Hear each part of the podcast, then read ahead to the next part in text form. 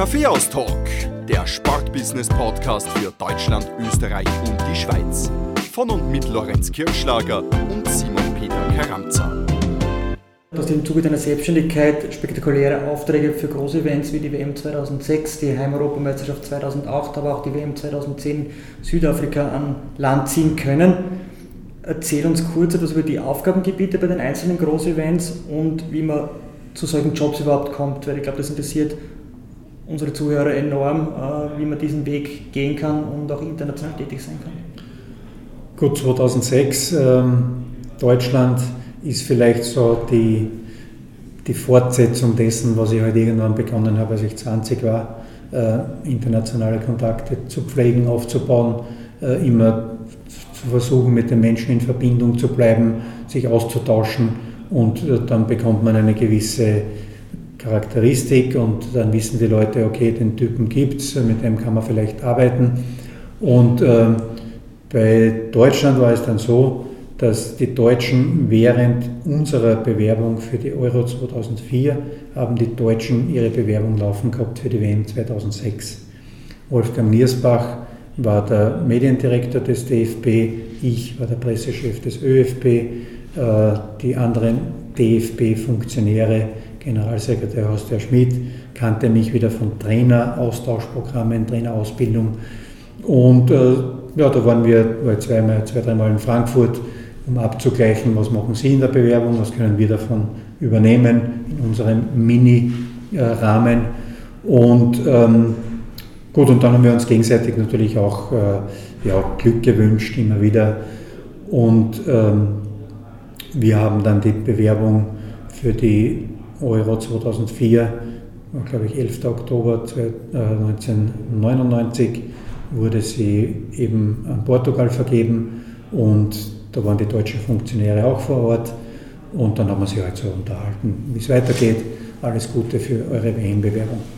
Dann war der 6. Juli 2000, äh, da wurde die WM 2006 vergeben und ich habe dann unmittelbar danach den Wolfgang Niersbach angerufen und gesagt, Wolfgang, freue mich irrsinnig für euch, ihr habt tolle Arbeit geleistet und äh, ja, ähm, schön, wenn wir voneinander hören im Laufe der Zeit wieder dann.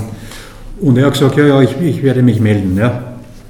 Und er hat sich dann im November 99, äh, Entschuldigung, 2000 tatsächlich gemeldet, hat gesagt, du pass auf, wir sind jetzt gerade dabei, unsere Organisation aufzusetzen. Äh, hättest du Interesse dabei zu sein? Habe ich gesagt, Wolfgang, ja, klar, hundertprozentig, nur ich stecke gerade in einer sehr, sehr schwierigen Phase, selbstständig gemacht, äh, das erste große Turnier, Hallencup über ganz Österreich. Ich weiß nicht, wo vorne und hinten ist und mir geht es auch nicht wirklich gut. Ähm, melde dich bitte im Februar wieder, wenn, wenn noch Interesse besteht, dann weiß ich mehr. Gut, dann kam Ende Februar 2001 der Anruf, Heinz, wir wollen mit dir reden.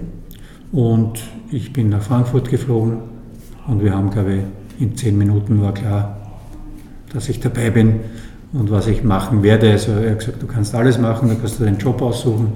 Ähm, wenn es nicht im Medienbereich wäre, ist es mir lieber, weil da habe ich ein paar Deutsche, sage, können wir schon vergessen, Medienbereich möchte ich eh nicht machen.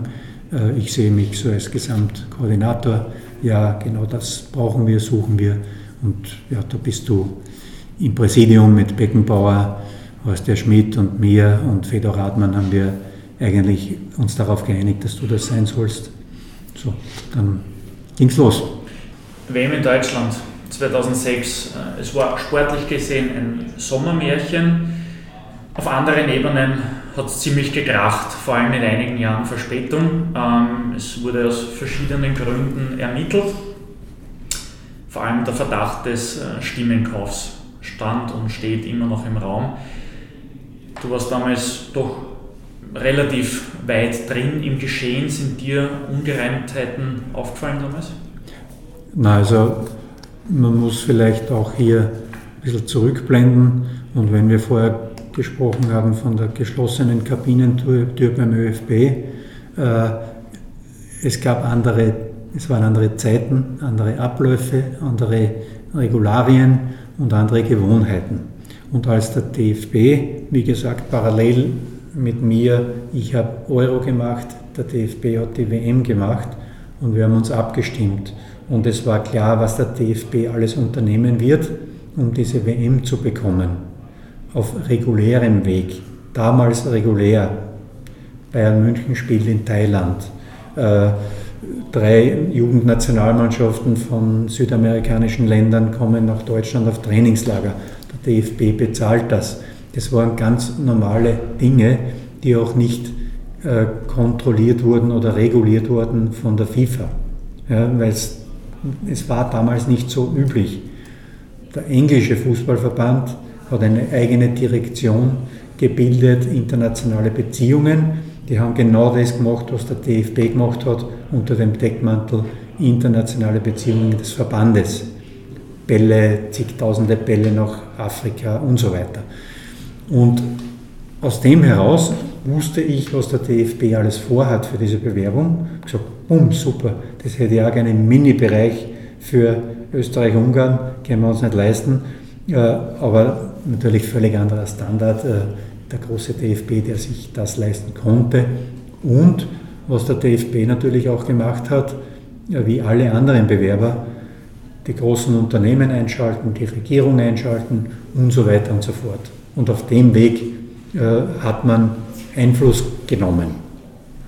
Direkte Zahlungen an Mitgliedern, als ich dazugekommen bin, war die WM ja schon vergeben. Keine Idee, äh, dass da was gelaufen wäre. Aber die Menschen, mit denen ich fünf Jahre zu tun hatte, und ich war im, im Präsidium, war jedes, jeden Monat mit Franz Beckenbauer, mit den drei Vizepräsidenten im Präsidium. Äh, die Integrität dieser Menschen war für mich so hoch, dass ich nicht auf die Idee kommen würde, dass da was passiert ist. Andererseits, wie gesagt, durch diese vielen Verflechtungen und, ähm, und den nicht bestehenden Regularien der FIFA ja, dass, dass da dort das bezahlt wurde, was heute vielleicht nicht mehr äh, möglich wäre. Ähm, ja, das ist durchaus möglich, aber nicht in, in, Dimensionen, die man kolportiert. Nach der WM 2006 war dann vor der Euro 2008 für dich. Du warst ja schon für 2004 Bewerbungsleiter ähm, der gemeinsamen Bewerbung mit Ungarn. Damals hat es noch nicht geklappt mit der Heimeuropameisterschaft, aber 2008 war es dann soweit gemeinsam mit der Schweiz eine Europameisterschaft im eigenen Land, du mittendrin, eigentlich das, was du dir schon für 2004 erhofft hast. Dann 2008 ein Gänsehautfeeling für dich? Ja, eigentlich wollte ich äh, diese Aufgabe gar nicht übernehmen, weil ich habe mich in Deutschland so wohl gefühlt und äh, für, für mich war klar, wenn es irgendwie geht, bleibe ich in Deutschland, äh, entweder beim DFB oder bei einem Club. Habe dann etliche Gespräche geführt ähm, und kurz vor dem WM-Finale in Berlin, am Vortag, kam dann ähm, Friedrich Stickler zu mir, der war bei mir im Hotel und hat mich dann angesprochen und hat gemeint, ob ich mir vorstellen könnte, ÖFB-Generalsekretär zu werden, weil der Gigi Ludwig wird den ÖFB verlassen. Und äh, ich habe dann gesagt, ja, war ÖFB-Generalsekretär. Die Rückkehr zum ÖFB, ja, wenn, die, wenn das passt. Äh, da können wir uns dann schon unterhalten drüber.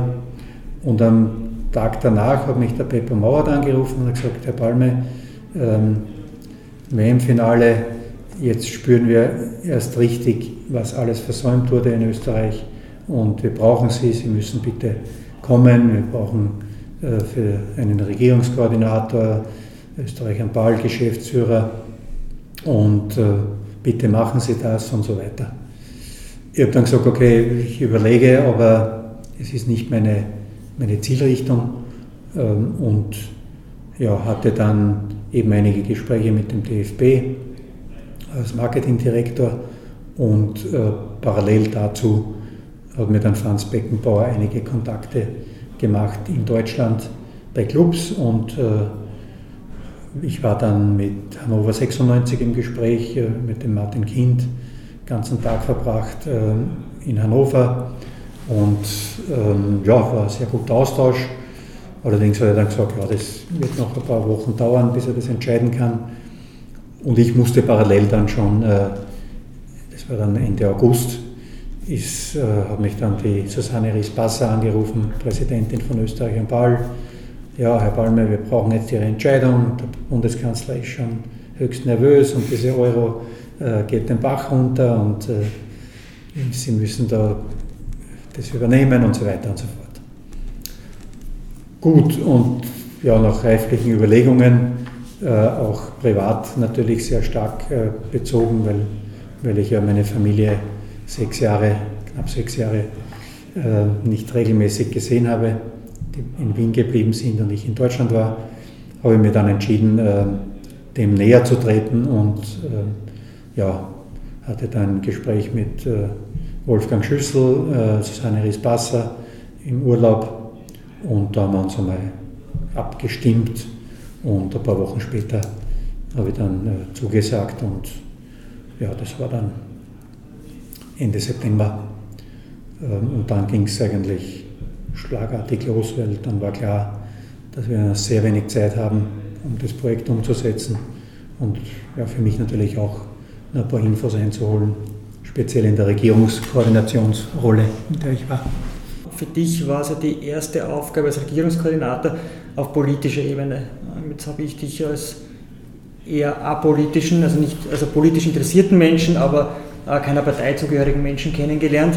Wie war das für dich, am, am politischen Parkett zu agieren? Ja, der Vorteil war vielleicht, dass ich schon in Deutschland äh, auch in der Regierungskoordination im letzten Jahr vor der WM tätig war, weil ich auch Protokollchef wurde und das war dann sehr stark auch politisch geprägt und äh, ja, das war zum Teil halt erstaunend, dass ein Österreicher diese Aufgabe innehat und äh, war dann auch bei der deutschen Bundeskanzlerin im Büro einmal und mm, ja, man hat schon gemerkt, dass das ein Österreicher macht, ist irgendwie äh, komisch für sie, aber da konnte ich schon einiges äh, mitnehmen und nicht zu vergessen, auch bei der Euro 2004 hatte ich ja schon sehr viel zu tun, auch mit, äh, speziell jetzt natürlich mit äh, Beamten, Bundeskanzleramt, Sportministerium oder Sportstaatssekretariat. Äh, also ich kannte die Spiele schon oder die, ähm, die Anforderungen. Äh, dann war es allerdings so, dass dadurch, dass am 1. Oktober 2006 äh, waren die Nationalratswahlen und ähm, es war klar, dass ich unter Bundeskanzler Schüssel vier Tage vorher offiziell ähm, nominiert wurde für diese Funktion und am 1. Oktober war die Ära Schüssel praktisch zu Ende, äh, durch die Wahlen bedingt. Und äh, dann wurde es schon politisch, weil halt dann viele der Meinung waren, ich wäre der ÖVP zuzuordnen, äh, dem Schüssel ÖVP ganz klar.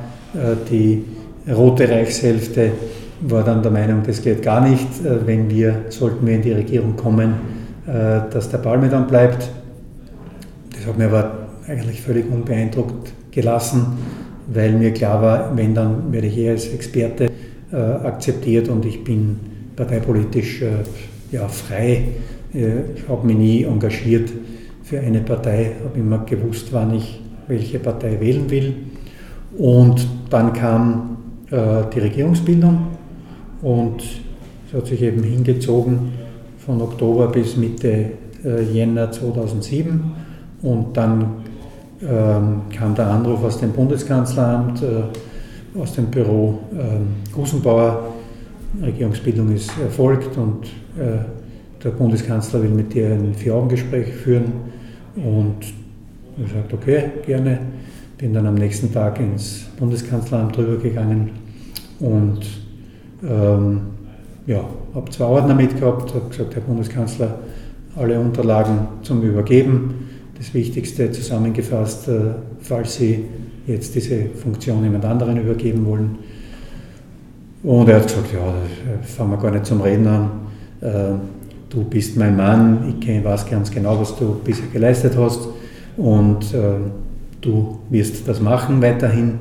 Und wenn irgendwer in meiner Partei deppert ist, dann werde ich das entsprechend sagen. Dann hat er noch gesagt, übrigens erinnere ich mich richtig, dass bei der, beim WM-Finale in Berlin deine Frau neben mir gesessen ist auf der Tribüne und ich mit ihr geredet habe. Und dann habe ich gesagt, ja, in Österreich, äh, da läuft die Euro, äh, Euro völlig den Bach runter. Und meine Frau hat gesagt, ja, dann müssen Sie meinen Mann holen. Und ich habe gesagt, ja, okay, werde ich machen, aber wie mache ich das? Und meine Frau hat gesagt, äh, ja, gewinnen Sie die Wahl, dann können Sie ihn holen. Und war dann eine lustige Anekdote heute äh, dazu. Aber war sehr, sehr wichtig, dass der, der Bundeskanzler eben das volle Vertrauen in mich hatte, weil natürlich war in der großen Koalition zwischen SPÖ und ÖVP äh, nicht alles im Reinen. Und äh, wenn das auf, auf meinem Rücken abgeladen worden wäre, dann wäre es schwierig geworden. Natürlich hat es da und dort einmal Interventionen gegeben, aber mit dem bin ich ganz gut zurande gekommen.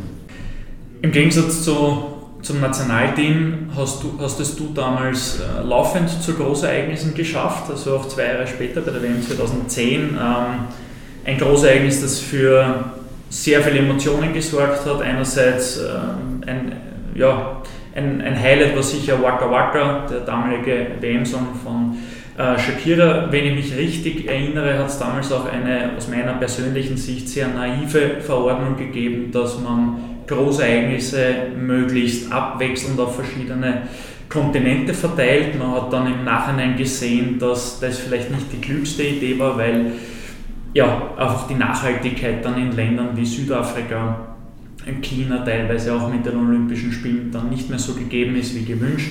Viele Sportstätten äh, nicht nur leer stehen, sondern teilweise auch verkommen und es auch sehr große kulturelle Unterschiede gibt, die teilweise mit der, ich würde schon sagen, dass FIFA, UEFA und Co. eher westlich ähm, orientiert sind, dass diese Unterschiede oft nicht so perfekt zusammenpassen. Wie hast du die, die Unterschiede äh, wahrgenommen, vor allem auch kultureller Natur? Ja, der Beginn, äh, Beginn war sicherlich geprägt von von diesen Unterschieden, was die FIFA wollte, was Südafrika wollte. Südafrika wollte sehr eigenständig agieren und äh, wollte sich eigentlich nicht reinreden lassen. Die FIFA hat äh, zwei ähm, Personen äh, engagiert und in Südafrika platziert, um dieses, diese Missverhältnisse auszugleichen. Das ist aber bei einem der beiden sofort gescheitert. Äh, beim zweiten ging es ein bisschen besser, aber lange Zeit äh, hat es auch keinen Durchbruch gegeben. Ganz kurz, was war die Aufgabe der beiden Personen? Also wie, hätte man, wie hätten die die Unterschiede ausgleichen sollen? Naja, das waren die Statthalter der FIFA praktisch vor Ort. Äh, es hat, äh, man hat eben geplant, ein FIFA-Büro aufzubauen in äh, Johannesburg, ähm, im selben Gebäude wie das Organisationskomitee Südafrika. Und diese ersten Schritte sind völlig daneben gegangen. Ja. Das heißt, man hat es dann wieder zurückgeschoben und ähm, man, im Prinzip wollte man schon in Deutschland äh, eine eigene ähm, Organisationseinheit bilden, wo die FIFA, so wie es die UEFA letztlich auch macht, äh, den Großteil des eigenen Personals mitnimmt, mitnimmt ein Joint Venture bildet. Ähm, da war die FIFA aber nicht aufgestellt dafür. Ich habe das der FIFA auch eigentlich mehrmals empfohlen, in die Richtung zu, äh, zu planen, zu gehen, ähm, aber hat nicht so funktioniert, wie es ursprünglich gedacht war. Ich bin dann, äh, ja, also ursprünglich schon im Jahr 2005, noch während meiner Zeit vor der WM in Deutschland, bin ich von einem deutschen Unternehmen kontaktiert worden, die mich verpflichten wollten als ihren Experten äh, und ihr Geschäft äh, praktisch in, in Südafrika ausweiten, auch mit dem Thema Sport und WM. Und ich habe gesagt, okay, das können wir gerne machen. Vermittelt mich dorthin, habe ich nichts damit zu tun. Und dann haben wir auch einen Vertrag geschlossen. Und äh, es hat sich dann aber zwei Jahre nichts getan. Äh, und ich habe halt nur dem Partner dann gesagt, okay, ihr wenn ihr nichts zustande bringt, dann mache ich mich selbst auf den Weg, äh, weil irgendwann muss ich Bescheid wissen, wie das geht. Und dann haben sie gesagt, ja, also ich, wir können den Vertrag ruhen lassen und sie kommen auf mich zu, sollte sich noch was tun. Und dann waren wir mittendrin in der Euro 2008 Hektik, auf einmal kommt der Anruf, also die Südafrikaner wollen jetzt äh, den Teil Projektmanagement äh, vergeben Und es gibt drei Bewerber. Eines davon ist das Konsortium mit mir und Deloitte. Und ähm, ich möge bitte innerhalb von vier Tagen nach Südafrika kommen, weil sie wollen sehen, dass es mir wirklich ernst ist. Und wenn das ernst ist, dann haben wir gute Chancen. Gut, bin ich schnell runtergeflogen äh, und wir hatten dann ähm, das Meeting, Hearing.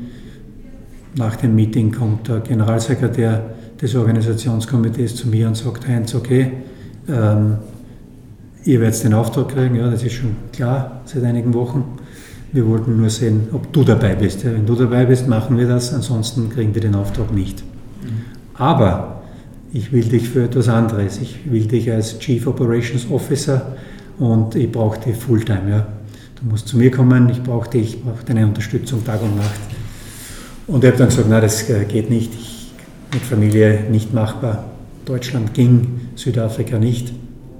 Und bin dann in das Konsortium eingetreten, habe aber gesagt, dass ich eben vor Oktober 2008 äh, nach der Euro erst die Chance habe, äh, dabei zu sein, vorher nicht, aber ich werde in ein Team bilden und äh, da werden zwei, drei Leute von mir runterkommen, die dann die Vorarbeiten leisten und Kontaktpersonen zu mir sind. Gut, und dann bin ich mit der FIFA laufend in Kontakt auch gewesen, schon zu der Zeit. Und wir haben dann schon abgestimmt, wie können wir diese beiden Kulturen auf den Weg bringen. Und ich habe halt dann gesagt, ja, ich kann nicht der inoffizielle Kontaktmann sein, äh, ich kann da natürlich nicht auftreten aus dem Konsortium heraus. Äh, und ich mache das auf meine Art und Weise. Und wir waren dann wirklich, als ich nach Südafrika gekommen bin, ähm, mit, mit Chief Operations Officer des Organisationskomitees, mir und zwei FIFA-Leuten, haben wir uns einmal im Monat getroffen und haben auf freundschaftliche Ebene äh, das Ganze hingebracht. Und das war dann, man hat dann nichts mehr gespürt von äh, kulturellen Unterschieden. Und die WM war ein absoluter Erfolg. Es war gut, dass das auf dem schwarzen Kontinent war. Es war gut in Südafrika. Ja, das Problem der Nachhaltigkeit der Stadien, die dann ganz einfach zum Teil verfallen, äh, das ist leider gegeben. Sehr, sehr schade, weil es waren, sind tolle Stadien und äh, tolle Menschen. Also ich war eines der schönsten Erlebnisse beruflich, das ich dort hatte. Nach der WM 2010 äh, gab es dann die kurze Anbahnungsphase mit Sturm Graz, wir haben schon kurz äh, darüber gesprochen. Du hast aber parallel dazu schon die Fühler ausgestreckt. Äh, WM Russland war Thema oder der Job äh, beim International Center for Sport Security in Katar. Geworden ist es dann Katar. Jetzt die Frage, was hat dich an diesem Land gereizt? Wir wissen alle, die Außendarstellung von Katar ist nicht die beste. Was waren dann die Punkte, die, die, die dich trotzdem überzeugt haben, dorthin zu gehen? Ja, äh, erstens einmal, dass der Sicherheitschef des Deutschen Fußballbundes, der frühere Helmut Spahn, dort Generaldirektor wurde und äh, ich ja zweimal im Vorfeld unten war, mir das anzuschauen und äh, Helmut mich ja schon bekniet hat, dass ich ihn da unterstütze, dieses äh, Projekt aufzubauen. Ähm, die, die Lebensbedingungen vor Ort, äh, ich sage jetzt, wenn man einer nicht der Schicht angehört, die nur der, der Arbeit wegen dort ist, hat es Arbeiten im, im Baumanagement, äh, Bauarbeiter, die haben es äh, sicher sehr, sehr schlecht. Man weiß aber allerdings nicht, um wie viel besser es ist als in, in den Heimatländern, auch äh, überhaupt Existenz für ihre Familien zu sichern. Ähm, und natürlich auch die Perspektive, dass wir mit dem International Center for Sport Security eben international sind. Das heißt, dass es nicht auf Katar bezogen ist oder dass nur ein Teil dessen ist, sondern dass wir von dort in die ganze Welt ausschwirren können, große Organisationen zum Thema Sicherheit sensibilisieren können, gemeinsam Programme entwickeln. Ähm, das war eigentlich dann der, der Hauptgrund von der, vom Job auch. Ich wusste, okay, ich bin ein, einer der Direktoren dort, ich hab, äh, kann mich dort auch weiterentwickeln. Ähm, eine neue Kultur kennenzulernen mit Menschen, die man vielleicht, ähm, wenn man sie nicht kennt, völlig anders einstuft. Auch zu erkennen, wo steht man selbst im Leben, äh, was kann man für sich selbst verbessern, was kann man für die Welt tun. Das waren so die Motive und ja, so zum, zum Beginn des Ausgangs meines Berufslebens halt zu sagen, okay, da habe ich nochmal was Ordentliches äh, auf den Weg gebracht. Natürlich auch nicht zu verhehlen, dass man gutes Geld bekommt, aber das ist dann nicht das Ausschlaggebende, sondern die Begleiterscheinung. Vermutlich äh, wäre es auch anders ausgegangen, wenn sich die Russen etwas früher gemeldet hätten, aber ich habe unterschrieben für Katar und ich glaube zwei Tage danach kam ein Angebot aus Russland, ähm, dort das Projektmanagement aufzusetzen, was ich dann trotzdem gemacht habe, aber eben mit meiner Organisation in Katar. Ich habe gesagt, ihr könnt äh, das mit mir machen, aber nur mit meiner Firma in Katar. Das war dann eigentlich Win-Win. Gut, schließt sich der Kreis eigentlich. Du warst dann bis 2017 in Katar, dann Wien-Retour und jetzt kommt die Revitalisierung des Sportclubplatzes in Dornbach.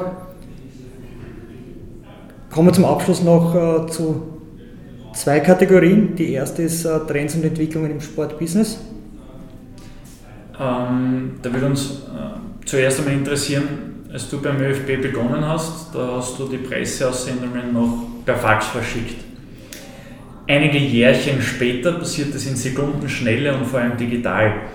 Ähm, wie stehst du zur medialen Entwicklung einerseits und andererseits, wie bist du persönlich damit auch zurechtgekommen? Als ich beim ÖFB war und die ersten Presseaussendungen geschrieben habe, hat es noch kein Fax gegeben. Gut, sorry für die Fehlinfo. Also es war noch schlimmer. Brief. Morsezeichen drin. Äh, Brief, ja, tatsächlich. Man ist gesessen, ich habe die ganzen Spieler Einberufungen für Länderspiele alle händisch geschrieben, getippt mit der Adler. Tschum, tschum, tschum. Ähm, man hat das Ganze dann äh, nicht kopiert, sondern über eine Vervielfältigungsmaschine heruntergerollt, genauso wie Sitzungsprotokolle, dann hat man es in die Kuverts rein, hat es zur Post getragen und so weiter. Ähm, das war aber schon das 20. Jahrhundert, oder? Äh, ja, ich bin 1858 geboren und dann auch, ja, also äh, das, war, das waren die Uhrzeiten und damals gab es äh, den sogenannten Fernschreiber, das Telex. Und da gab es über den Lochstreifen, waren dann tatsächlich die Presseaussendungen, die habe ich dann selber reingetippt, äh, in, dann ist der Lochstreifen reingesetzt worden in das Gerät und dann ist es runtergerattert. Das heißt, wenn ich 15 oder 20 Medienempfänger hatte, mehr waren es damals nicht, dann ist das 15 Mal durchgerattert. Ich bin gesessen drei Stunden, bis die Presseaussendung durch war. Und wenn ich irgendwas vergessen habe, habe ich müssen von vorne anfangen ja? oder nachbessern. Ähm, das Fax war dann schon eine, eine wirklich ja, Riesenerrungenschaft, muss man sagen, und äh, hat weitergeholfen. Äh, und alles, was nachher kam, äh, natürlich mit Internet, ich habe dann die erste Website des ÖFB auch aufgesetzt, 1994 ich äh, habe dann meine erste E-Mail in meinem Leben geschrieben in San Francisco in meinem Medienzentrum 1994 und äh, wusste überhaupt nicht, was da abgeht, aber äh, habe es dann zum Glück relativ gut erlernt und habe mir gleich einen Laptop gekauft mit dem Geld, das mir die FIFA bezahlt hat für meine Dienste, um zu lernen. Ja, und habe dann angefangen, mich damit äh, zurechtzufinden. Äh, gut, dann Vielleicht dann ein Quantensprung ins Jahr 2007. Wir haben dann für die Euro 2008 Österreich am Ball die Community geschaffen, die erste Fußball verbindet AT. Es gab noch kein Facebook, es gab noch kein Twitter und so weiter, aber wir waren die Ersten, die so etwas gemacht haben und wirklich in der Community-Bildung über E-Mails und äh, sonstige Geschichten, Events, die Menschen verbinden. Äh, da hat man schon gesehen, wo die Entwicklung hingehen kann, wenn man es richtig aufsetzt. In unserem Fall waren es dann 140.000 Mitglieder innerhalb von zehn Monaten und das Interagieren war eigentlich dann für mich der Schritt in den, in, die nächsten, in den nächsten Schub sozusagen. Wie kann man das nützen? Was wird auf uns noch zukommen? Keine Ahnung gehabt, was das bedeutet, was Facebook ist. Ähm, wie gesagt, wir haben unsere selbstgeschnitzte Plattform gehabt und äh, das hat sehr, sehr gut funktioniert. Wo geht die Reise hin? Wo stehen wir? Ich denke mal, dass alles, was jetzt auf dem Markt ist, äh, seine Berechtigung hat äh, und man äh, ja auch sieht, wenn man jetzt sagt, ein Podcast ist ein, ein super Kommunikationsmittel. Ähm, WhatsApp ist für mich persönlich extrem wichtig, weil ich heute halt auf schnellem Weg meine persönlichen Gruppen bilden kann. Ähm, in der Corona-Zeit haben wir jetzt gesehen, wie, wie gut die Technologie funktionieren kann. Das, was wir jetzt gemacht haben, die Videokonferenzen und so weiter, das habe ich vor zehn Jahren auch schon gemacht. Ja. Südafrika, äh, FIFA, wir haben alle zwei Wochen Videokonferenzen gemacht, aber mit einem riesen Aufwand, mit riesen Kosten. Heute läuft das alles so nebenbei. Wichtig ist, glaube ich, den Nutzen für sich selbst rauszuziehen. Äh, was, was macht einen effizienter? Wo kann ich mehr und schnell äh, Informationen vermitteln in qualitativ hochstehender Form und wo lasse ich die Finger davon. Bei ein paar Sachen greife ich nicht hin, weil man das auch in meinem Alter natürlich zu viel Aufwand bedeutet. Aber die Themen, die du gut übernehmen kannst äh, und das konzentriert machen, glaube ich, sind perfekt und äh, werden, werden uns auch weiterhelfen. Ja. 42 Jahre hast du jetzt im Sportbusiness schon Google nebenbei bemerkt, optisch merkt das äh, man dir kaum an, also du bist immer noch fit wie ein Turnschuh, optisch zumindest. Ähm, aber was uns da wirklich interessiert, welche Bereiche, abgesehen von Kommunikation und Marketing, haben sich aus deiner Sicht am wesentlichsten verändert? Medien klar, da hat es einfach in den letzten 20, 30 Jahren sehr, sehr rasante Entwicklungen gegeben. Gibt es sonst noch Bereiche im Sport oder rund um ein Match, rund um einen Verband, die sich drastisch verändert haben? Ja, abgesehen davon, dass man viel mehr Menschen jetzt braucht und die Aufgaben, die ich alleine gemacht habe, oder so wie mit Gigi Ludwig, wir ein Team waren von 15 äh, Mitarbeitern und wir haben Champions League Finale, äh, Länderspiele, Cup Finale, äh, alles mehr oder weniger in einem Mini-Team äh, abgewickelt. Wir haben die gesamte Spielerverwaltung äh, des Meldewesen umgestellt auf EDV. Wir haben den ÖFB übersiedelt ins Stadion. Ähm, wie das alles gegangen ist, ist mir heute unerklärlich, ja, weil, wie gesagt, mit so einem Mini-Team das alles zu bewältigen, schwer. Ich glaube, was auf jeden Fall sich extrem verändert hat und noch verändern, weiterentwickeln wird, ist im gesamten Sportbereich äh, das Wissensmanagement, das Projektmanagement, wie man äh, effizient herangeht an die Dinge, äh, speziell glaube ich auch im, im Bereich der, der Trainer, Umsetzungen von Programmen, all das, was da entwickelt wurde, Analytik und, und solche Sachen. Es ist gigantisch und mhm ob es dann wirklich weiterhilft, dass man sich verbessert, ist wieder ein anderes Kapitel.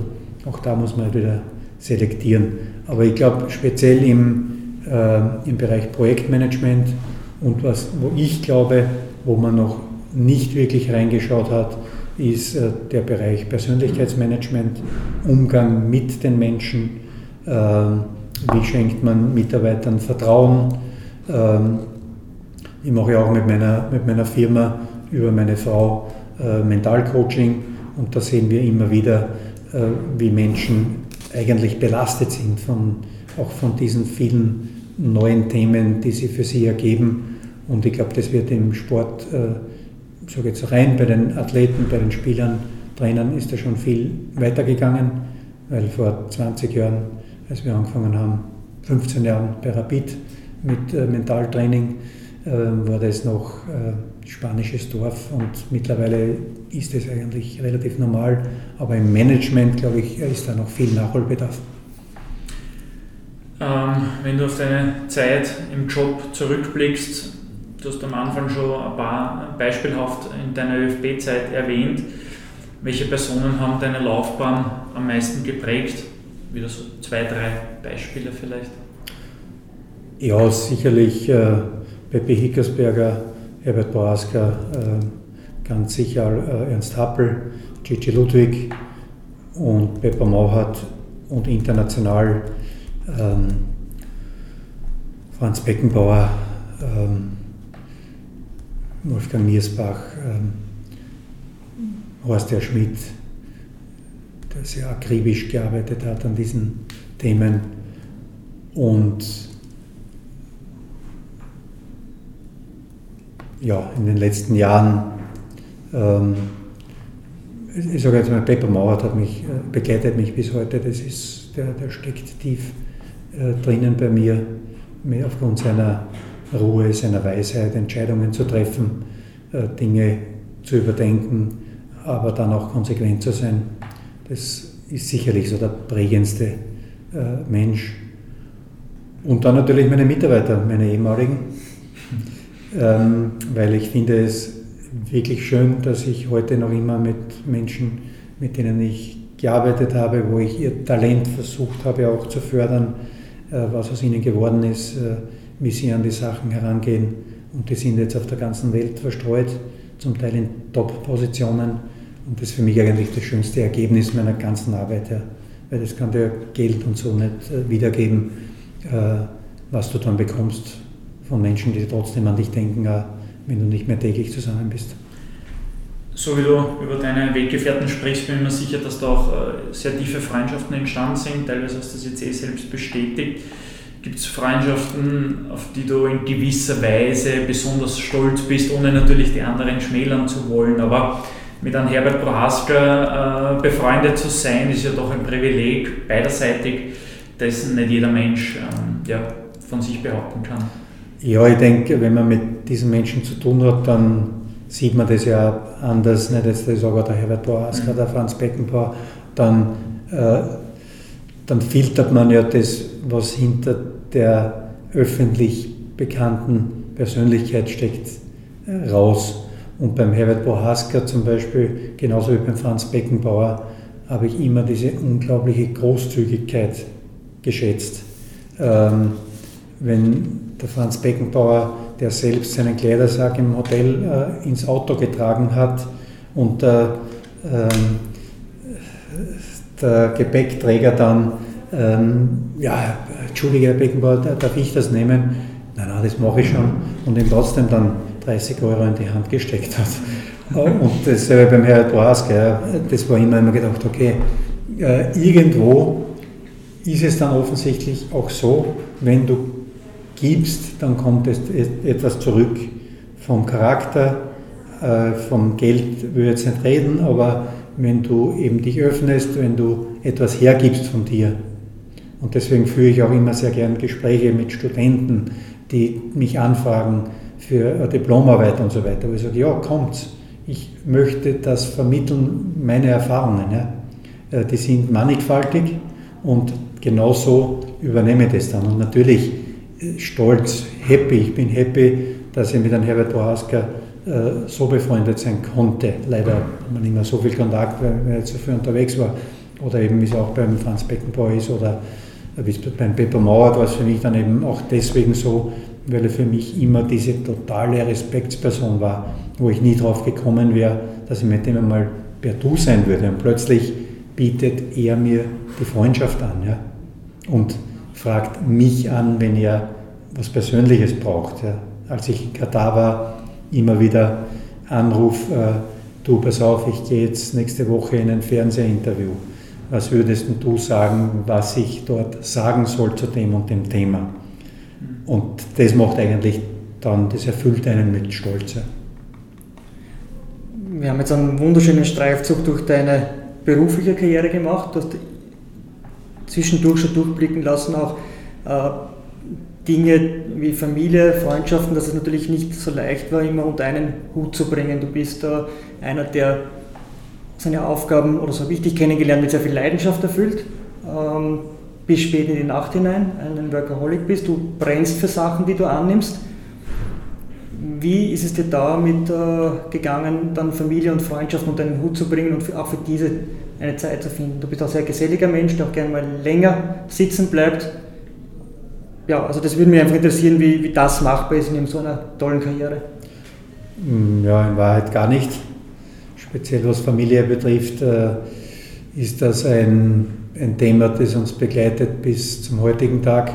Äh, letztlich habe ich dann auch 2017 entschieden, nach Österreich zurückzukehren, weil mir klar war, wenn ich jetzt noch fünf Jahre anhänge bis 2022, dann gibt es ganz einfach keine Ehefrau mehr an meiner Seite.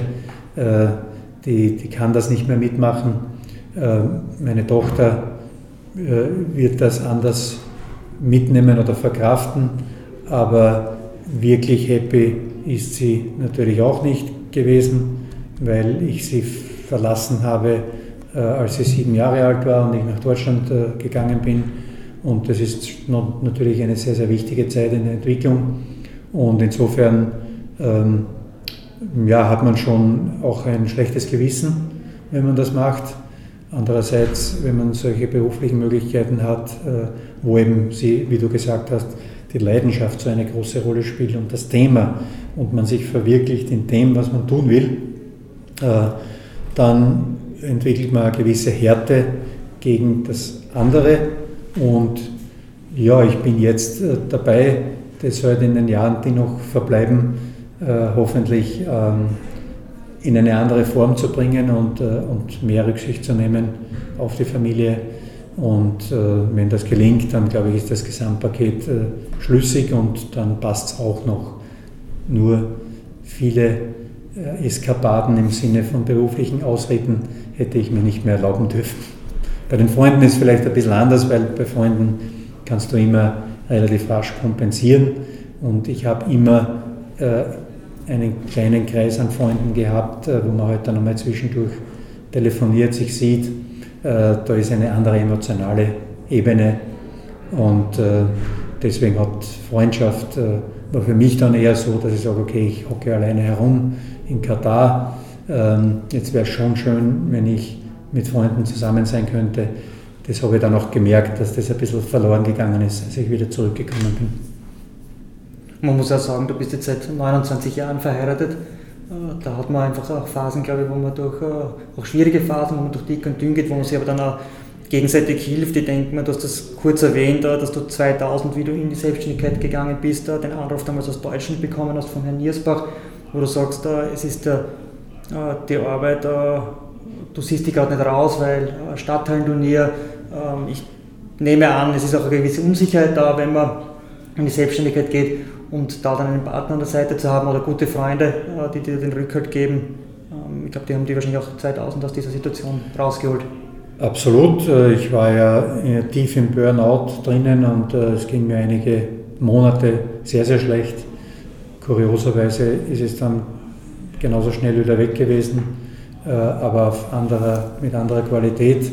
Und ja, ich habe damals eben den Reinhard Nachbargauer als meinen, einen meiner besten Freunde äh, gespürt, der mir immer versichert hat, dass dieses Turnier oder dass der Hallencup super laufen würde, wie ich das aufgesetzt habe und äh, ich mir keine Sorgen machen müsse. Und dann hat es mich halt doch erwischt und ich musste dann zwei Wochen in eine Klinik und äh, der Reinhard war halt dann sofort da, hat, mir, hat zwei Mitarbeiter äh, abgestellt für dieses Projekt, für die Zeit, wo ich eben nicht äh, verfügbar sein konnte es waren zum Glück eh wieder nur zwei Wochen. Und äh, ja, und meine Frau hat, ähm, hat halt, äh, sage jetzt einmal, den größten Anteil, dass ich dann wieder auf die Beine gekommen bin, weil sie mir ähm, in der Zeit, wie es mir ganz dreckig gegangen ist, eben äh, hat sie gesagt, okay, ich weiß, ich kann dir nicht mehr helfen, jetzt geht es ab äh, in eine Klinik, ich, äh, ich schaue nicht mehr zu. die Verantwortung mir gegenüber okay, kann ich verkraften, wenn das schief geht, aber unserer Tochter gegenüber, äh, der kann ich nicht äh, ja, sehenden Auges äh, zuschauen, wie du eigentlich wegbrichst und, und sie das mitmachen muss. Und das war dann wesentlich und hat aus meiner Erkrankung letztlich auch dazu geführt, dass meine Frau dann die Ausbildung zum Mentaltrainer gemacht hat und sich in diesem Bereich vertieft hat und ähm, ja, das waren dann auch wieder verbindende, viele verbindende Elemente, aber das getrennt Leben über so lange Zeit, äh, auch damit verbunden, wie intensiv ich meinen Job gelebt habe, das ist sicher sehr, sehr schwierig und nicht unbedingt nachahmenswert. Also spannend, wenn ich, äh, also am Anfang von, von unserem Podcast, äh, wie ich dich vorstellen durfte. Das wirkt alles ähm, von der Karriere her sehr geradlinig, sehr geplant. Jetzt hast du uns mitgenommen auf äh, deine Reise, auf deine berufliche Reise, auch private Reise. Und da sieht man halt dann schon, dass es immer wieder sehr viel Weggabelungen gibt und ähm, dass einfach all, nicht alles äh, so planbar ist, wie man sich das, äh, wie das vielleicht dann am Papier sich äh, liest. Also ich glaube, das ist auch etwas, was jeder für seine Karriere oder für seinen beruflichen Werdegang oder auch vielleicht für seinen privaten Werdegang mitnehmen kann. Es gibt einfach immer so viele Möglichkeiten, man muss das Heft einfach nur selber in die Hand nehmen. Wir kommen auf die Zielgerade und zwar wollen wir, also wir sehen uns als Sport- und Education-Podcast, ähm, wollen versuchen, unseren Hörern neben äh, den Lebensgeschichten, Erfahrungen und, und äh, Zukunftsperspektiven und Visionen auch ein paar Tipps mit auf den Weg geben und haben das in zwei Kategorien eingeteilt. Einmal eher positive Tipps, einmal Tipps äh, beruhen auf negativeren Erfahrungen. Ich übernehme jetzt einmal den positiven Part. Ähm, drei Eigenschaften, persönliche Eigenschaften, die aus deiner Sicht essentiell sind, um seine eigenen beruflichen Träume im Sportbusiness zu verwirklichen. Also wirklich drei ja, Dinge, die auch jeder mitbringen sollte. Ja, Zielstrebigkeit, Klarheit und Ehrlichkeit. Vor allem letzteres kann ich mhm. ganz klar unterschreiben. Geht leider viel zu oft verloren. Ich lege noch einen, eine Eigenschaft drauf, die ich bei dir lernen durfte. Das ist uh, dieses Brückenbauen. Ähm, immer den Konsens zu suchen, den Kompromiss und eigentlich für alle Beteiligten die beste Situation zu schaffen. Das ist etwas, was ich auch ähm, sehr schätze ähm, an deiner Person. Zum langfristigen Erfolg gehört aber auch äh, das Wegstecken von Rückschlägen und das Lernen aus Fehlern. Welche drei Entscheidungen würdest du aus heutiger Sicht so nicht mehr treffen? Ähm mich beim Wiener Sportclub zu engagieren, ohne vorher mir genau angeschaut zu haben, worum es geht und was das Umfeld ist. Das heißt, äh, nur zu vertrauen auf das, was ich mehrmals im Leben gemacht habe, das ist ja das, was interessant ist und das mache ich nachher schon. Mehr Information, mehr Hintergrundinformation, um letztlich auch besser in das Thema einsteigen zu können und, äh, und sich nicht äh, irgendwo reiben zu müssen mit etwas, weil ich schlecht vorbereitet war. Meine, meine eigene Vorbereitung. Ähm, ja, was würde ich nicht mehr so machen, äh, ist die Herangehensweise an die Selbstständigkeit, weil ich die relativ naiv angegangen bin und dann aus den Fehlern zum Glück relativ rasch lernen konnte. Aber äh, mit Naivität äh, wird man kein guter Unternehmer und äh, das würde ich sicher anders machen.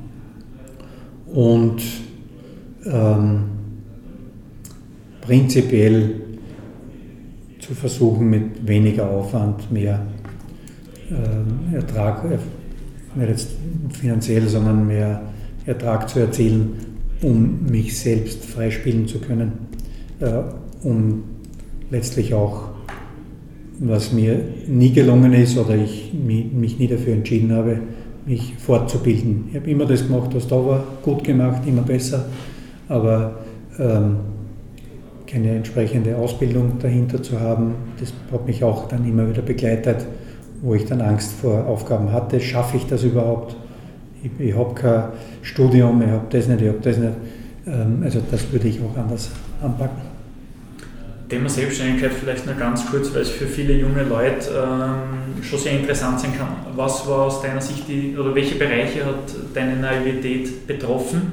War es eher finanzielles oder strukturelles, organisatorisches? Wo waren die Hürden? Ähm, ja, die Mischung eigentlich nicht. Äh, nicht genau zu wissen, was ich tun werde. Ich wusste, was ich alles kann ähm, und in dem Sinne, irgendwelche Kunden werde ich dann schon auf den Weg bringen und das, das war nicht geplant, nicht ausreichend geplant und damit in Verbindung natürlich auch das Strukturelle. Was bedeutet das? Ähm, Was bedeutet es wirtschaftlich, wenn ich, welche Kosten werde ich tragen müssen und so. Also da bin ich blauäugig reingegangen und äh, es ist nichts passiert, außer dass ich ein Burnout hatte, äh, was ja schon genug ist im Endeffekt, aber äh, ansonsten äh, ist zum Glück nichts passiert. Ja. Was mich jetzt noch interessiert, also jetzt haben wir drei Entscheidungen, die du so nicht mehr treffen würdest. Und jetzt möchte ich es gar nicht auf eine Zahl festlegen, aber was waren die Entscheidungen, wo du sagst, das waren die besten Entscheidungen äh, meines Lebens, äh, privat oder beruflich? Ja, privat, äh, privat war natürlich die beste Entscheidung, meine Frau, äh, mich für meine Frau entschieden zu haben, ähm, weil sie für mich äh, letztlich äh, ein Gradmesser ist für alles, was ich tue und sie, ähm, was mir oft auf die Nerven geht natürlich, wo sie mich wirklich packt und, äh, und mich hinterfragt und meine Entscheidungen und, äh, und auch sehr, sehr kritisch ist. Ja. Ähm, ich glaube, das ist wichtig, dass man das kritisch äh, beleuchten kann, beleuchten lässt und daraus seine Schlüsse zieht. Was war das zweite, was du gesagt hast? Nein, einfach deine besten Entscheidungen. Die, die besten Entscheidungen. Ja, die, die äh, beste Entscheidung war ganz sicher, äh, den Weg nach Deutschland zu gehen weil es mich am meisten geprägt hat äh, und weil ich dafür auch schon äh, die entsprechende Reife hatte, also äh, auch klar zu machen, was ich nicht tun werde, ja, sondern klar zu sagen, ja, ihr wollt mich für das gesamte Projektmanagement, ihr wollt einen Planungschef, ihr wollt jemanden, der das Ganze koordiniert, das bin ich. Ja, das, das war mir so klar und das, deswegen hat unser Gespräch äh, in Frankfurt im Jahr 2001 nur zehn Minuten gedauert, weil das klar war. Also die Entscheidung war sicher sehr gut und äh, ja, und letztlich auch äh, die Entscheidung für Südafrika, weil es für mich so eine, ein Gradmesser war, auf einem völlig anderen Kontinent, 12, 13 Stunden von zu Hause entfernt, etwas zu unterstützen, aufzubauen äh, mit Menschen, die in, in Armut leben, wo man jeden Tag damit konfrontiert auch ist, wie Menschen glücklich sein können, ohne dass sie Besitz haben und was sie daraus machen. Ich glaube, besser könnte man diesen Talk nicht beenden, Heinz. Wir danken dir vielmals äh, einerseits für die Zeit, für die, denke ich, sehr, sehr ehrlichen Einblicke, die du da mit uns geteilt hast. Ähm, ja, und wir hoffen, dass es auch dir vor dem Smartphone oder dem Autoradio oder wo auch immer du gerade bist, äh, gefallen hat. Ähm, danke auch dir für die Zeit und äh, wir hoffen, es hat dir Spaß gemacht und du hast da was für deinen Lebensweg äh, mitnehmen können. Wenn du den Podcast nachhören willst, dann oder vielleicht sogar nur einzelne Themen nachhören willst, auch diese Möglichkeit wird es geben, äh, dann kannst du das äh, ganz bequem auf Spotify, Apple Music oder Soundcloud tun. Oder aber auch auf unserer Website kaffeehaustalk.com, die neu eingerichtet ist und wo du noch zusätzliche Infos erhalten wirst. Wir freuen uns auf deinen Besuch auf unseren Kanälen und äh, danken für deine Zeit. Bis zum nächsten Mal und nochmal danke, Heinz. Danke euch beiden. Kaffeehaus-Talk, der Sportbusiness-Podcast für Deutschland, Österreich und die Schweiz von und mit Lorenz Kirschlager und Simon Peter Karamza.